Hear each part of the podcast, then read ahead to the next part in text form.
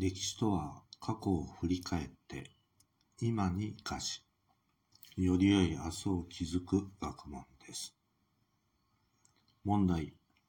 遠くにいる相手とお金のやり取りを行う場合、実際にお金を送るなどの不便さや危険さを避けるために、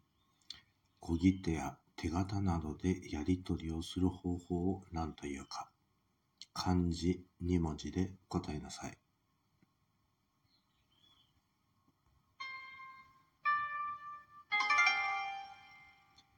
答えは為替です。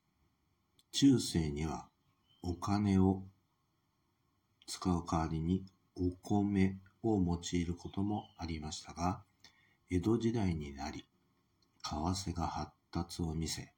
江戸、京都、大阪を中心に多くの両替商が生まれました。なお、為替相場という場合には、ある国のお金と他の国のお金の交換比率を言います。お金の単位は国によって異なっていて、貿易などの際には交換比率が必要になりますが、この単位、為替相場の動向は各国の経済に多大な影響を与えているのは